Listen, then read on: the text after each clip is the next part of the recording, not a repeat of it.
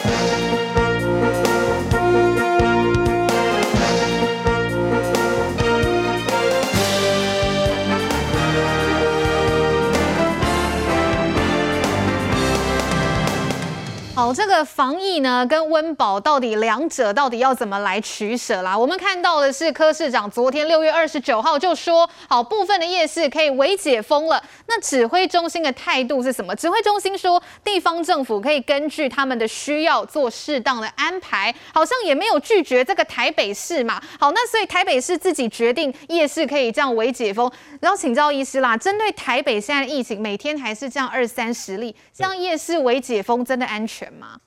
是的，其实大家都蛮那个担心的，因为如果说台北市的疫情控制得好，没有北龙运销公司的事件的话，其实我们在前天六月二十八号就可以微解封了。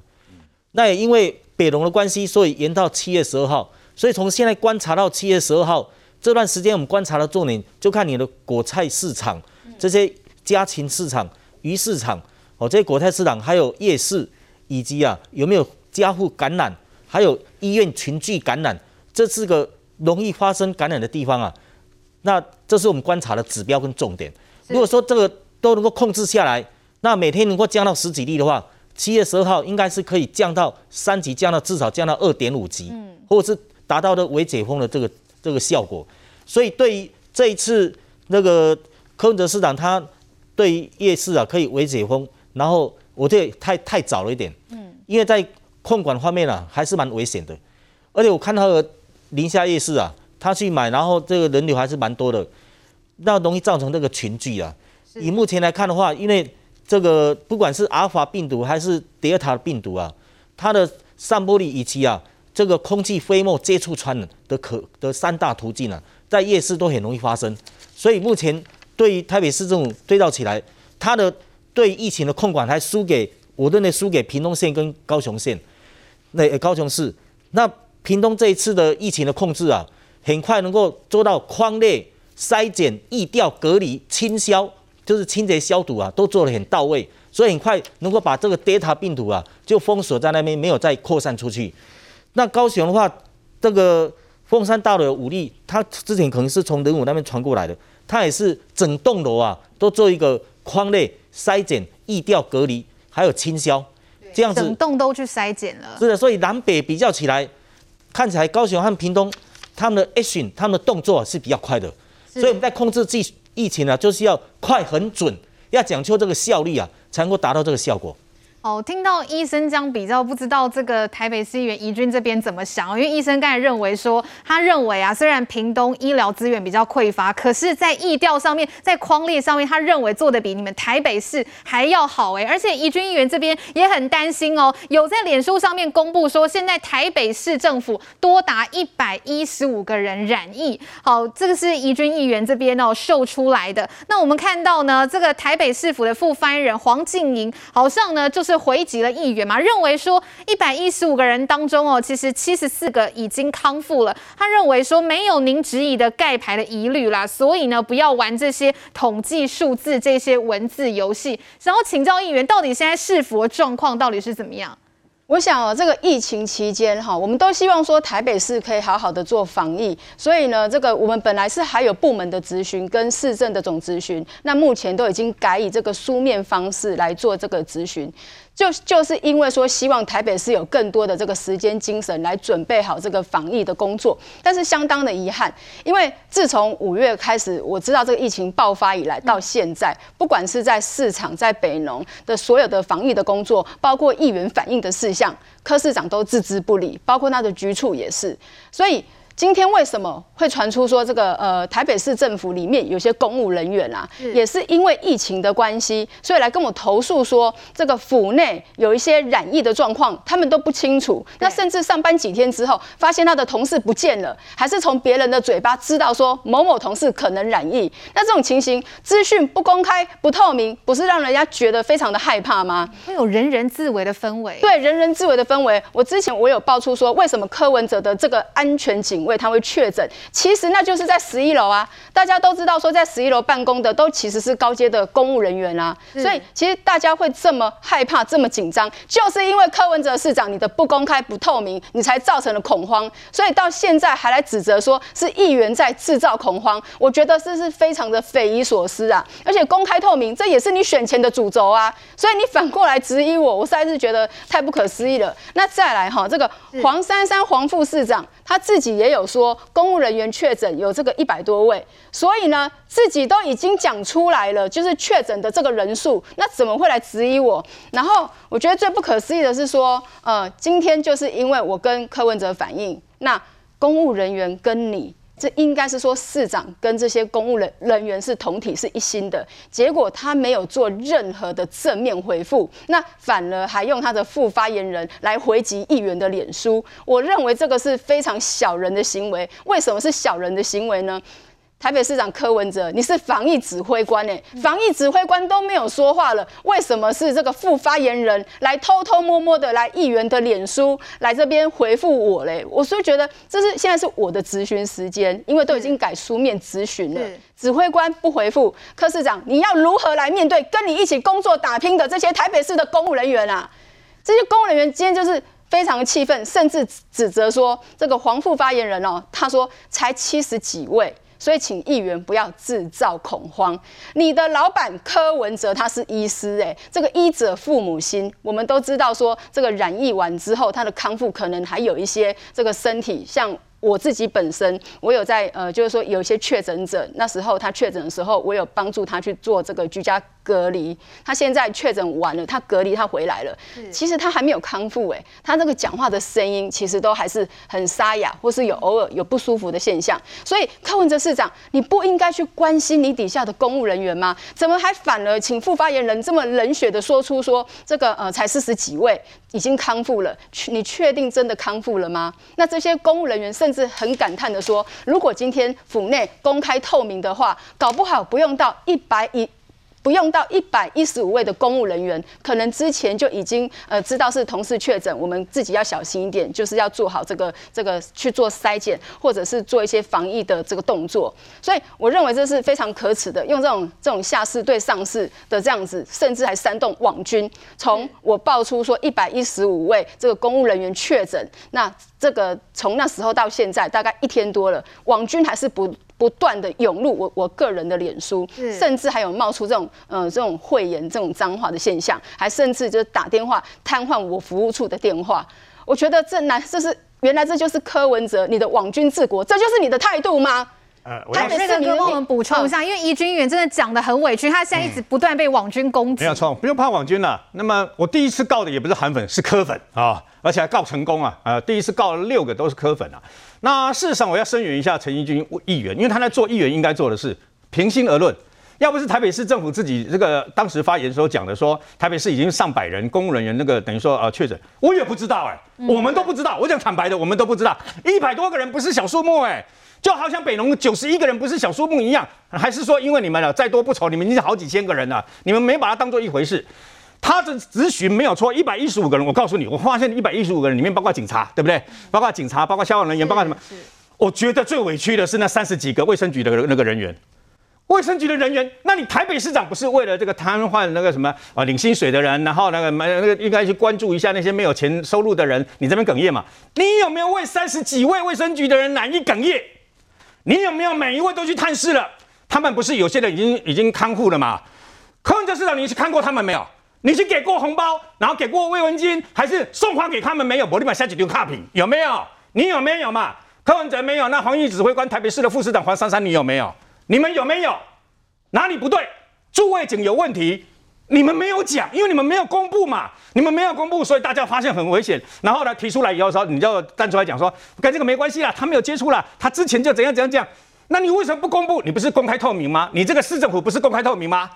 我问你嘛，北车中心四十个人确诊，你说那是旧的，那你为什么不公布？你不是公开透明吗？你为什么不公布？对不对？包括我，我长期这个一个多月以来，北农他们都说我们都没有盖牌，我们都没有这个等于说隐匿，只是不说而已啊。不说不就是等于跟盈利有什么两样？跟盖牌有什么两样？大家都你不说，然后没有人去追，然后这件事情就当做算了。好心肝不是这样吗？振兴医院现在怎么回事啊？振兴医院没事就没事啊。你卫生局怎么说？呃，丁守中是这个呃董事啊，是属于第一类 OK 的。然后问后面那其他人的名单呢？呃，现在最重要的是防疫，不应该把人力用在这上面。如果如果里面有一个人像这个等于其他人一样偷打好，或者是特权打，还是不符合资格打，就应该追查到底。怎么会这样讲呢？所以你台北市到底在搞什么东西啊？现在如果你做的这么好，我讲坦白的，你俩做了最后我跟你怕婆啊！不管你是哪一党，我都跟你怕婆啊！我们大家可以解封，开开心心的，到有一天我们终于可以去环岛，可以去垦丁，然后可以把口罩拿掉。问题是不是这样嘛？那你面对议员的执行，面对媒体的执行，面对很多人的这个等于说质疑等等啊，你就要释疑，你就干脆你公开透明，不是你的这个，你不是光荣城市吗？你不是很了不起数位城市吗？所以你把所有的资讯全部公开嘛。第一个讲不做过疫调的不是你吗？然后现在说要做精准医调也是你啊，不是吗？所以呢，事实上。柯文哲都在讲那种把自己塑造的一个好像是公平、公正、公开的了不起的一代伟人呐、今天他这个夜市开了以后，你看下面有一堆网军，哇，把他把鼓励的鼓掌，真是一个不，真是一个照顾老百姓啊，真是一个体贴老百姓啊，这个这才是地下指挥官啊！我的天呐，地下指挥官就因为他的北农事件，他们要好好做菜市场，没有好好监控，你知不知道？包括华南市场，包括北农，包括这个等于说，包括这个迪化街的这个永乐市场，包括南门市场，砰砰砰砰砰到处炸，炸到连新北市的菜市场都丢。这些人是本来应该要确诊的吗？如果你好好做一个月前那么好那么用心的做，就不会有这些刷杀，这些上百个人染疫的事情都不会再发生。所以台北市柯文哲这个市长永远不懂得那么检讨自己，永远都以为人家对他的批评就是政治操作，就是一四五零，你弄错了，没有你说的什么一四五零，什么名嘴花钱就就可以这个人收买。我请他讲半个出来，哪个名嘴嘛？他到今天都讲不出来。所以请柯文哲你要想清楚，如果你继续这样玩弄操纵的话呢，就是实际的网络声量从这么高突然间跌到谷底，就是现在最好的榜样。好，来怡君议员这边还要再简短补充一下，那就是说，因为柯市长他就是说，呃，我现在违反这个个资法跟这个呃传染病的防治法，所以他透过某媒体来放话给我说，现在要告我。所以我觉得真是非常不可思议，这份名工，哎，这份的名单哈，我怕民事被告，所以我把它遮住了哈。其实这份名单其实就是当初我的所知的名单，也就是台北市政府提供给我这些染疫的这个呃这个呃。名字这个其实没有名字，只有陈圈圈或王叉叉，所以有这个姓，只有这个姓而已。而且当初我所知的时候，我还写的非常的清楚，说因为涉及各自的关系，所以请给我姓就好了。所以我不知道他到底是用哪一条，现在要告我。如果说柯文哲市长你要告我的话，请你光明正大，不要在背后放话。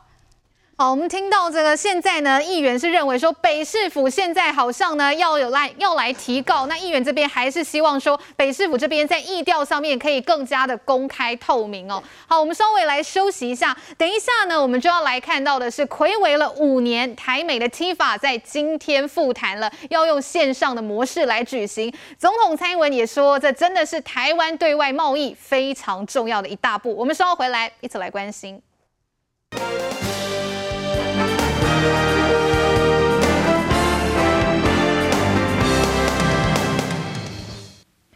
AIT 脸书上预告，睽违五年的台美 TIFA 即将在六月三十号复谈，线上模式进行。And we will continue to strengthen our trade relationship with Taiwan, which is why we are looking forward to the upcoming Trade and Investment Framework Agreement Council meeting, which was recently announced. 这是台湾对外贸易非常重要的一大步。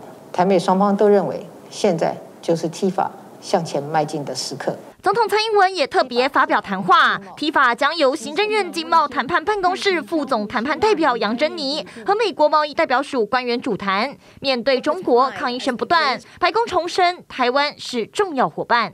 Uh, we have also been clear publicly and privately about our growing concerns about China's aggressions toward Taiwan, Taiwan, and the PRC has taken increasingly coercive action to undercut democracy in Taiwan. We will continue to express our strong concerns to Beijing. 美关系再进化，驻美代表萧美琴也发文强调，台湾要提升与主要贸易伙伴的关系，争取更多的生存合作空间，刻不容缓。这场对话能够在全球经济环境变动的关键时刻恢复，在于台湾也展现了与国际接轨的决心。这十几年来，美猪牛等争议议题依然是贸易关系原地踏步的最大障碍。虽然开放在国内政治上面临责难与激烈反对，但累积了美国朝野支持，与台湾重启贸易对话的信心与正面动能。虽然双方尚未完全摆脱相关争议的阴影，但总算能跨出一步。希望累积的善意互信能成为洽签 BTA 动能。在 TIFA 会谈中，我们会将台美双边贸易的议题。做一个总整理，我们有一项重要的议程，就是简化疫苗等医疗的物资的进出口程序。我已经请我们的谈判团队务必全力以赴。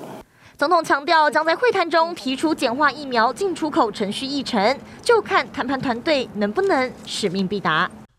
哦，这一场第十一届 T 法的会议呢，其实在今天早上透过视讯已经召开了。好，稍后四点半的时候，行政院呢将会来召开 T 法的会后记者会，来跟呢全国的观众朋友，来跟全国的这个人民来报告。好，我们要先来赶快来请教冠廷哦，睽违了五年，真的我们等了好久，台美的 T 法终于复谈了。昨天蔡总统哦也特地召开这个直播脸书来说，这是台湾对外贸贸易非常重要的一大步，而且议程当中还包括简化疫苗物资进出口的程序，这对于防疫来说也非常重要。冠廷这边对于这次 T 法的这个谈判有什么样的期待吗？当然是从九四年签订这个 T 法的这个架构之后，到现在，呃，已经开了十次，那这次是应该是呃睽违五年，那当然有它的特别的意义在。首先就是说，呃，过去我们担忧的说会不会再换。政权更替之后，会不会对台美关系造成影响？现在看起来，从这个阿拉斯加会谈到这个呃美日的二加二，到现在的这个 TIFA 的重新启动，我们现在可以很清楚的知道说，关系呃更向前一步。那 TIFA 可以说是基本上可以讲成是一种未来讨论 BTA 或者是其他双边贸易的这种 agreement 的一个非常好的呃第一步。那可能也是前哨战。也就是说，这是一个很好的架构，让我们可以讨论说未来台美关系的这在投资、在贸易上面，怎么样能够减缓、降低这个贸易的这个从这个关税也好，或者是说呃技术性的这些障碍。那这对台湾哦进入这种或者说我们现在。这种接近新冷战的状况之下，这种进入美国或者是民主阵营的这种市场体系里面，这对台湾的这种国家安全也是有很大的帮帮助。所以这不仅仅在贸易，这不仅仅在投资，事实上在地缘战略上面也扮演重要的角色。所以今天呃昨天嘛，这个总统有提到说，他强调到说有包含这个医医疗的物品啊，还有这些相关的这种物资上面的这种简化流程。这对台湾当然是有很大的帮助。呃，除了这个疫苗之外，我们要很清楚，到接下来台湾面临的这种生物科技的挑战是很大的。那这一次，包含这个美国在呃拜登政权开始在对中国的方面去就责，说是不是这个病毒是不是人工的？其实这一切都是在我们这个这个大战略的这个棋局之下，我们必须要好好的去呃进行思考。那呃除了这个之外，我们我相信这一次当然会讨论到几个重点议题，包含供应链。还有这个我们刚才提到的这个医医疗药品器材，特别是供应链。我们听到最近呃美国的这个白宫呃也有发言人也有提到嘛，他说这一次我们疫苗的取得是因为出现有人去特别去干预，才导致我们没有办法在第一时间得到我们的疫苗。那会是哪一个国家在干预？这也是不言而喻。所以进入这个大的体系里面，进入这个市场的体系里面，扮演重要的角色，加强。台美关系的这种贸易的这种协定的这种洽谈，对台湾绝对是非常正面，而且能够增加我们国家的国家能见度。我之所以这样说，就是刚好在呃大前天，在瑞典的《每日工业报》，它算是北欧相当重要的媒体，也来呃。采访我关于台湾这个与美国这个 TIFA 的这个协定相关的这个事项，也就是说，不仅仅只有我国跟美国在讨论这件事情而已，它对呃整个国际呃舞台上面台湾展现自己的这种贸易自信也是非常大的一个角色。所以呃，今天呃四点半，行政院会有一个新的这个记者会来。公布说我们到底讨论了些什么。我觉得这是一个非常值得去追踪的部分，因为看到最近台湾的这个产业，特别是在出口的部分是不断的在往前走。那正是因为我们在这个一个新的架构、新的国际秩序已经开始了，台湾不能够缺席，台湾也将会扮演更大的角色。是真的，我们看到等了五年啦，真的，我们这一次台美的 TIFA 复谈，大家也都说这就是台美关系往前更迈进一步。除了台美之外，我们看到台日友谊现在也是越来越加深了。包括日本的防卫副大臣哈中山泰秀，他怎么说？他说台湾哦跟日本不是朋友哎，是什么关系？是兄弟，是家人的关系。他还说必须要保护台湾这个民主国家，哦，直接把国家给讲了出。出来，好，看到台湾现在在世界这样子交朋友，中国当然是眼红跳脚啊。尤其哦，明天七月一号，中国就要迎来建党的百年党庆了。好，在预录的这个庆贺节目当中，又看到有台湾的艺人在那边高唱中国的爱国歌曲。好，我们稍后回来带大家一起来了解。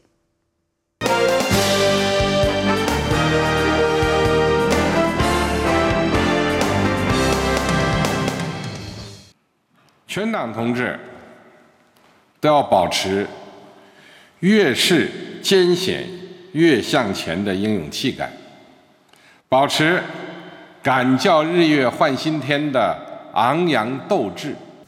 美丽中国共产党员要奋勇向前。为了即将到来的百年党庆，总书记习近平首次颁出党内最高荣誉七一勋章给二十九名非官员的共产党员。而为了加强庆祝力道，还规划了大型的文艺表演。数百名身穿红衣的表演者放声高歌，解放军官兵也载歌载舞，连坦克都开上舞台，歌颂共党百年来的丰功伟业。而其中一段表演中，港星成龙与台湾艺人张韶涵现身大唱中国爱国歌曲。这是张韶涵去年登上央视国庆春晚节目后，再次向对岸靠拢。在习近平和中央政治局六名常委等官员面前演出，台湾艺人如此行径，名嘴直摇头。人民币虽然大，但是啦。我希望台湾人赚钱要有骨气。广告牌写的是与狼共舞，狼狈为奸，为虎作伥。任何参加中共百年祭、建党百年祭的这一些人，有种就不要回来。所邀请的对象呢，大概会有呃这个国民党的前任的主席，千万不要落入哦这个中国的统战的陷阱哈。包括说啊，打中国的疫苗哈，非常的美好，非常的健康啊。那希望这个呃台湾可以跟进等等啊，这些都是属于中国认知作战里面的一环。中国共产党百年大秀当前，外媒报道北京进入严密的维稳状态，天安门广场附近封闭，执政党呼吁蓝营人士不要落入对岸陷阱，成为被利用的样板。我们看到中国在庆祝这个建党百年的前夕，习近平呢发表了这样的谈话。我们邀请瑞德哥跟我们一起来看哦。习近平说：“我将无我，不负人民。还有江山就是人民，人民就是江山。越是伟大的事业，越是充满挑战。”请教一下瑞德哥啊，习近平的伟大事业是让他的任期无限期的延长吗？江山就是人民，人民就是江山。不过，那么，那么江山就是人民的这个人民呢，是这个习近平号人民啊，他一个人代表所有的人民，就是这样子嘛。习近平一个人就是号人民啊，这是这等于说所有的全国中国的人的十四亿百姓都要听他的，看他怎么对付香港你就知道，看他怎么对付新疆你就知道啊。那么。他那怎么对付乌克兰，你就知道为什么讲乌克兰五十万疫苗要给乌克兰，就因为乌克兰那么加入了签署这个呃声援这个新疆呃新疆的事情嘛。然后后来说说那我疫苗不给你，你看他就是这种人嘛。习近平远远不如这个呃温家宝也好，还是本来走到后面的这个胡锦涛也好啊，也不如啊这个更早之前的邓小平啊，甚至于也不如他最想当的毛泽东。为什么？今天经过了几十年、七八十年的统战、两岸对峙，我那习近平啊，我每一刚二十八架军机有无哈？在你台湾家射来个射去给你恐吓？我马上宣布，那个上海复兴有无哈？你们总代理总大中华总代理，马上捐一千万的辉瑞 BNT 疫苗，从德国直接过来，无条件，你知道吗？捐给台湾人民。我我问你。啊，你按呢做啊？执政的民进党干没使讲我拒收，对吧？好，我不爱啊。但是台湾人民会说：“哎呀，永山洞突然间转性子了，你知道吗？军机不再来，然后呢，他的那个辽宁号、山东号不再来威胁，送来的是暖心温暖的疫苗嘛？他有这样做吗？他没有这样做，他甚至于在日本要捐给台湾几万剂的这个疫苗的时候，外交部的总领事冲到这个等于说，人家日本的那个外交部说，没事，你别再管了台湾，台湾是中国的一部分，没有经过我的同意，你们不可以去。他搞的是这样子啊。我们的汇率不就是因为他一直阻挠，一直阻挠，所以我们才没有办法拿到。啊，不会，我爸爸的一个辉瑞早就住在所有的老人家的那个身上了嘛，对吧？照着来了嘛。所以会去的人，对我不会压抑。台湾人，台湾是最自由的一个国家，你知道吧？连日本也说是国家。听了日本的那句话哈，听了就送了，你知道吧？台湾不是朋友啊，是兄弟，是家人。啊，听了我讲哈，这下我给你分哦，哎，一定要多花一点日币去花了，你知道吧？哈。送的为什么呢？人家把你当做朋友嘛。我问你，人家你问鸡肝跟为什么有大不了的这个贸易啊？还是说我们赚人家多少钱？没有啊，对吧？没啊，那台湾你给他观光了不起，给他观光嘛。啊，现在连观光都不能去嘛，等等嘛。只不过因为我们去年我们送人家那个几百万的这个口罩，人家这样回回敬你疫苗，还跟你讲说，呃，我们是兄弟，公公一样是兄弟，血浓于水嘛，是中国啊。哎呀，而且台北起定柯文哲嘛讲两岸一家亲呐、啊，两岸一家亲用这种方式亲哦。用飞弹对准你，用飞机飞过来，用辽宁号、山东号，这样一天到晚飞弹人飞来飞去的，对对你一家亲哦。你有机关兄弟啊，人前手拉手，背后下毒手，机关兄弟啊，你别敌哦，机关亲人，你跟家人你别敌哦，对不？所以共产党很笨，习近平他一个人呢、啊，现在我问你嘛，现在整个北京戒严呐、啊，你知道吗？北京戒严，你哪你哪是好？你习近平统治这样以后，你得给他虾米？你怕什么？你忘了他在新疆，连菜刀，新疆维吾尔族家人的菜刀都要编号。都要加铁链，你知道吗？你现在讲想讲老百姓造反吗？敢叫日月变新天哦？你的意思是叫人家老百姓造反，把你给 end 的恶嘛，对吧？你看他整肃了多少人？他连自己人提拔的人都整数，为什么？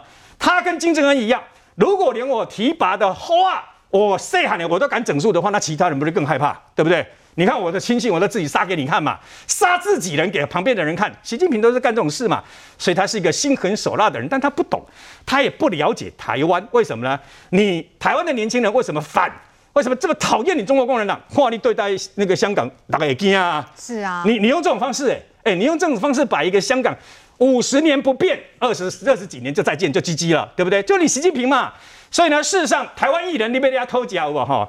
有一个名不见经传，我我不我实在不认不认识他，不好意思啦。有一个男的台湾艺人哦，这边大放厥词说啊，这个什么骂这些台独啊，什么台奸啊，我我抓地公，讲到其中讲到一部分说，连神明都是中国的，你是去看的贵哦，你你不知道，马上明天要庆祝党庆一百周年的中国共产党是无神论吗？你知不知道作为清这几年来砍了多少神像的头？摧毁了多少这个，包括教堂、寺庙等等啊，他们都在干这种事啊。他无神论，他最大的神，习近平拍谢公啊，啊，你干脆就把我的像直接放在里面就好了，拜我就好了嘛。他现在要求整个中国人民要拜他还不够，全世界都要拜他。他在做的事情就是这样子嘛。北风跟太阳的故事讲了很多了。习近平创了一个例子，就是他以为他自己讲漂亮话，全世界的人都会相信他。他说他不争霸，那中国不争霸。绝对不争霸，结果呢？全世界看到他穷兵黩武，看到他的军舰一艘一艘的盖，核子潜艇一艘一艘的盖，飞弹啊什么东西的，一不断的越弄越多，然后呢，就好像要打跟美国要打世界大战一样嘛，不是这样子吗？你对待台湾，如果你真的对台湾好，如果你真的给台湾这个包括疫苗在内呢，那么所有的一切等等啦，你看马英九，马英九跟他所签的所有的相关的什么协定，到现在蔡英文上任以后全部不算数，他可以这样干的、啊。其他国家可以这样做吗？对不对？因为他是共产党，他是共党国家嘛。所以呢，事实上告诉各位了，今天那么包括台湾跟美国的踢法，那么当然郭炳东都要讲来的太晚了，干什么？来的太晚总比你们国民党时代呃连来都不来好，你知道吗？而且今天美国人直接跟你讲，他挑明了讲，会捐给台湾两百五十万剂的莫德纳疫苗，就是因为发现台湾在取得疫苗的过程中受到阻挠，阻挠公告派天爱的是中国共产党嘛，就是这样嘛。所以现在不管你台积电啊，不管这个等于说啊，包括红海、郭台铭啊，也感谢包括呃后来的后面的慈济的这些单位要买，你们一定坚持要买辉瑞 BNT 的话，那你要看清楚，中国共产党如果不放手，永远拿不到，你知道吗？永远拿不到。所以我个人认为，这些台湾艺人，如果你因为你要赚人民币，所以呢，你必须去啊、呃、跟共产党站在一起，把它当做我我不能说是叫做认贼作父啦。为什么？因为我昨天突然间看一出电影，看了感慨深厚。八二三炮战，八二三炮战，金门落了四五十万发炮弹来残害我们的相关的这个乡亲，把金门炸得乱七八糟。他们甚至于包括中共学者李毅说要到台湾来，把台湾的钱杀光，留岛不留人，再派人过来就好。看了非常的感慨呀、啊，为什么呢？因为当年反共的这个中，我记得有个组织叫中华民国青年反共救团，对不对？到现在反共拿掉了，反共拿掉了，救哪个国啊？我问你啊，怎么救国？救哪一个国家？所以明天是中国共产党的这个自己的大日子啊！但你也不要忘记，中国共产党当时曾经在两万五千里长征的时候，被国民党差一点一路把他给追杀，然后差一点把他给消灭掉嘛。永山洞共为为，绝对没使相信。那你要去舔他们，要赚他们人民币，开始你的选择，我们看不起。